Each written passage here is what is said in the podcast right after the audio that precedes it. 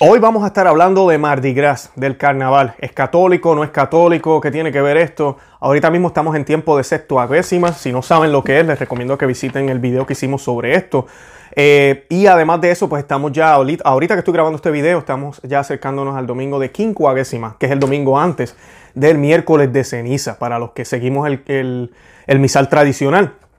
Eh, les invito a que visiten ese video y así puedan entender un poco de esto. Pero en, esta, en estos días ya se está celebrando en algunos lugares del mundo el carnaval. Eh, tradicionalmente son los días antes. ¿Y qué es el carnaval? ¿Qué es Mardi Gras? ¿Es católico o no es católico? ¿Lo podemos hacer? De eso vamos a hablar hoy.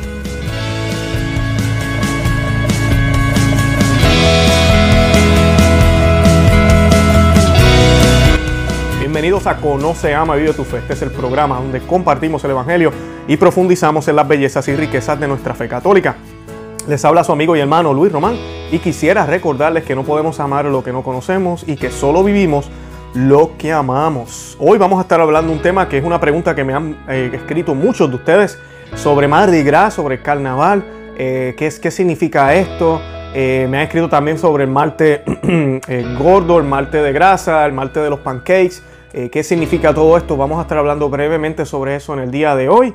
Los invito a que le den me gusta al video, que le den al pulgar, eh, que le den a que lo compartan en Facebook, Instagram y Twitter. También que nos visiten en el blog conoce ama vive tu fe.com. También estamos en Facebook, Instagram y Twitter como Conoce, Ama y Vive tu Fe. Los invito a que nos visiten allá, nos den el apoyo de simplemente seguirnos y compartir nuestro contenido para que más gente se beneficie de lo que estamos compartiendo aquí, que es la palabra del Señor, la sana doctrina, el magisterio de la Santa Iglesia Católica y la tradición. Bueno, eh, para comenzar, yo quisiera que hiciéramos un Ave María y la vamos a hacer en el nombre del Padre y del Hijo y del Espíritu Santo. Amén. Ave María, gracia plena, Dominus tecum, benedicta tu in et benedictus frutus ventris tui, Jesús. Santa María, Mate Dei, ora pro nobis peccatoribus, nunca erora mortis nostra. Amén.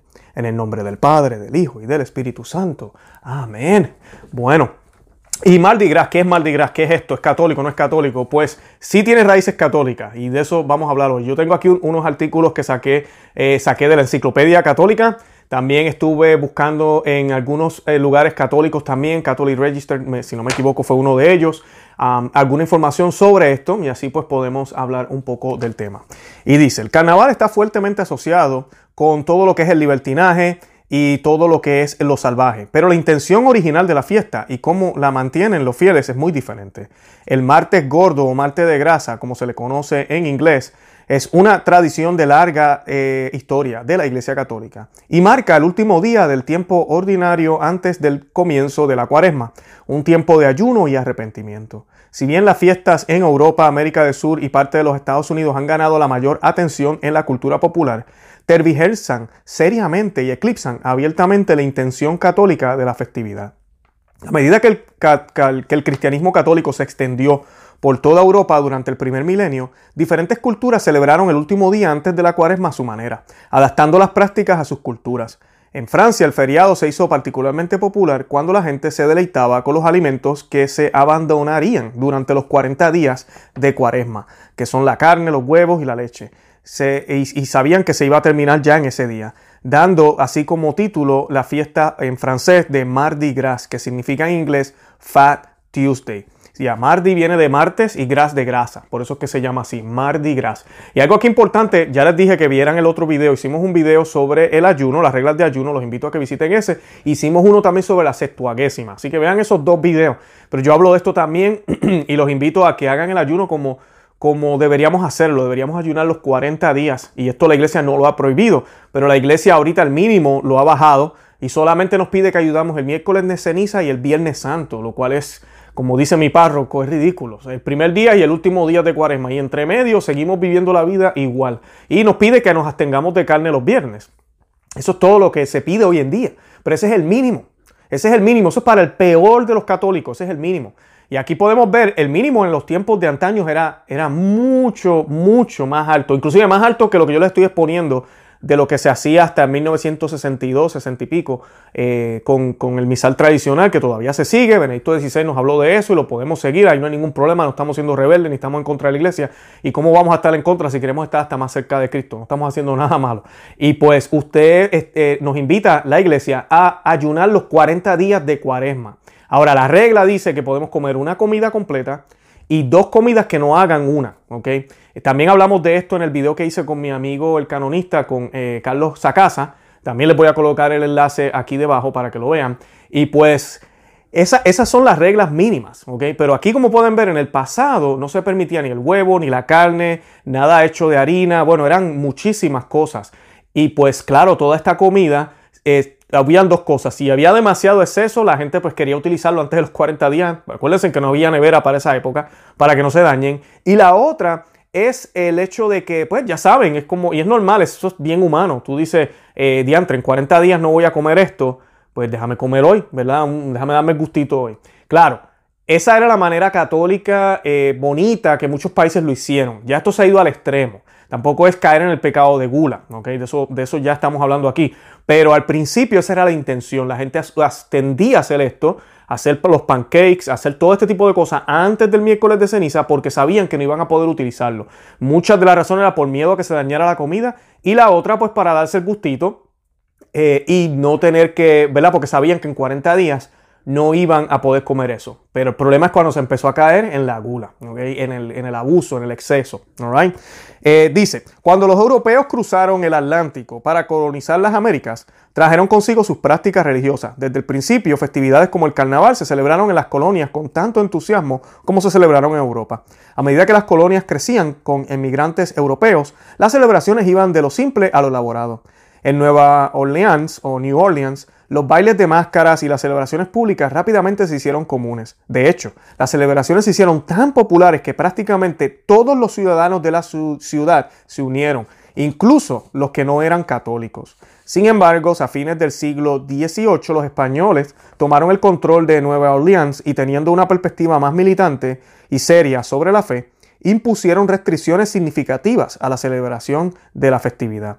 Entre ellos prohibieron las, máscaras, sin embargo en 1823 esta provisión se levantó y los desfiles regresaron en 1837. En este punto la celebración comenzó a perder su identidad como una tradición exclusivamente católica y se hizo más secularizada a lo largo de los siglos. En otras partes del mundo la fiesta se convirtió en una temporada en sí misma, cada una marcada con prácticas culturales y únicas. Por ejemplo, Venecia, Italia, es famosa por los bailes de máscara que tienen lugar en Mardi Gras y los días anteriores. La tradición veneciana se remonta al siglo XIII y la ciudad sigue siendo un destino popular de Mardi Gras en la actualidad. Los colores oficiales del carnaval incluso tienen raíces en el catolicismo. El púrpura es un símbolo de la justicia, el verde que representa la fe y el oro que significa poder.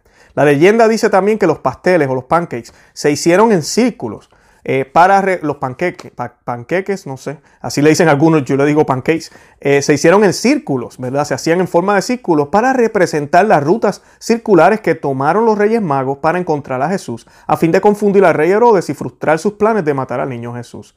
Este día también, el día del martes, se conoce en inglés como Shrove Tuesday, y disculpen mi pronunciación, o to Shrive o to hear confessions, para escuchar confesiones, el, día del Pancake Tuesday. Y pues muchas iglesias católicas aquí en los Estados Unidos, por ejemplo, a veces tienen alguna actividad eh, para la comunidad donde se hacen pancakes, pero también el sacerdote está disponible para escuchar confesiones el martes. Eso no lo hacen todas las parroquias, no, no estoy diciendo que todo el mundo lo hace y que la iglesia lo ordena. Es una, es una tradición que viene mayormente de los pueblos europeos. Y en diferentes países se hace distinto. Yo sé que en España se hace distinto. En todos los lugares se hace distinto esto del Mardi Gras. Pero lamentablemente, como ya les expliqué, el Mardi Gras se ha convertido en algo secular. Se le ha perdido el sentido católico. Ahora todo el mundo se celebra esto y lo celebra de una manera horrible, fea. Sabemos ya que hay muchas imágenes donde hay, desnudez, donde hay sexo, donde hay lujuria, donde hay droga, donde hay alcohol. Eh, ya es, ya no es, no se trata de que viene la cuaresma. Al contrario, esta gente hacen el carnaval estos días, pero ellos llevan de carnaval ya desde antes, desde Navidad, porque Navidad también la han transformado en un carnaval. Y han transformado también el Adviento en un carnaval. Y han transformado también el Día de Todos los Santos con Halloween en un carnaval. Y han transformado todo en un carnaval. Y cuando el martes llega, eh, supuestamente se acaba el día de carnaval, ¿verdad? De, de Mardi Gras. ¿Y saben qué? Durante toda la cuaresma van a estar de carnaval. Y cuando llegue la Semana Santa van a irse para la playa, van a irse a hacer yo no sé qué cosa de carnaval. Y viene la Pascua y ahora vámonos de carnaval, pero con el conejito eh, y los huevitos. Este, lamentablemente eso es lo que vemos en el mundo, es la manera en que Satanás se, se quiere apropiar o se ha apropiado en un sentido, porque no lo ha hecho completamente ni lo hará de las fiestas católicas cristianas. Nosotros no estamos llamados a huir y no celebrar nada de esto, sino hacerlo de la manera adecuada. Ahorita, por ejemplo, en este, este tiempo de carnaval, que está a punto cerca ya del, miércoles de ceniza, usualmente en algunos lugares lunes y martes son los dos días de carnaval, en otros lugares la semana antes. Estamos en verdad en tiempo de quincuagésima, estamos en tiempo de sextoagésima, estamos en este tiempo de, de preparación para la cuaresma. O sea que nosotros no estamos llamados a hacer nada de esto. Eh, claro, la tradición de la, cena del martes, ¿verdad? Como decimos aquí en Estados Unidos, have a breakfast for dinner, ¿verdad? Tener desayuno por cena, eh, eh, me parece muy bonita, chévere. Y usted pues se sienta con los niños y le dice, mira, hoy vamos a comer esto, porque pues durante la, la, cuaresma no vamos a comer pancakes. Si a sus hijos les gustan mucho los pancakes, esa sería tremenda manera de cristianizarlos, ¿verdad? Dejarles saber, hey, vamos a ofrecerle esto al Señor. No porque sea malo, sino porque queremos obtener un bien mayor y, le queremos dar a nuestro Señor no solo sentimientos de amor y, todo eso, sino que además de hacerlo con las obras, porque se nos llama a hacer con las obras el bien, eso es lo más importante, hacer el bien al prójimo, hacerle el bien a honrar padre y madre, velar por los hijos, amar a su esposa, a su esposo, ¿verdad? Todo eso. Pero además de eso, entonces yo ofrezco cosas que no tengo que ofrecer, que no estoy obligado a ofrecer. Es más que Cristo ni Dios me está pidiendo que lo ofrezca. Pero eso lo ve con cariño y amor. El mismo Cristo, en, la persona de Cristo, ayunaba. Él siendo Dios, ¿ok?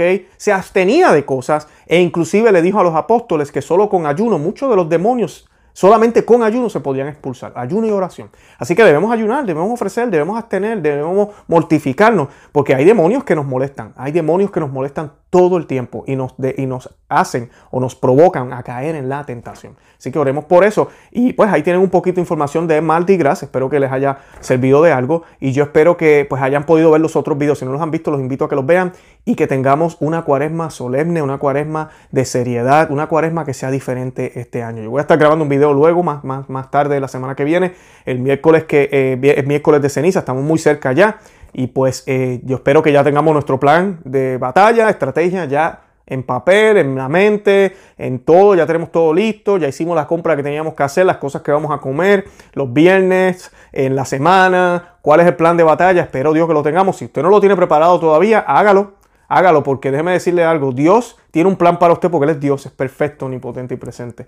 Y Él siempre, siempre, siempre tiene un plan para usted de la eternidad. Pero también Satanás ha estado planeando. Él, él sabe por dónde usted cogea, como decimos en Puerto Rico. Así que tenemos que planificar bien con tiempo para que esta cuaresma sea una cuaresma que le podamos ofrecer al Señor con amor y que de verdad nuestros cuerpos, nuestra alma y nuestro ser se dispongan a recibir las gracias que el Señor quiere darnos para que ese Viernes Santo ahí en la cruz toda nuestra vida pasada muera, el hombre viejo muera y el domingo de resurrección resucite.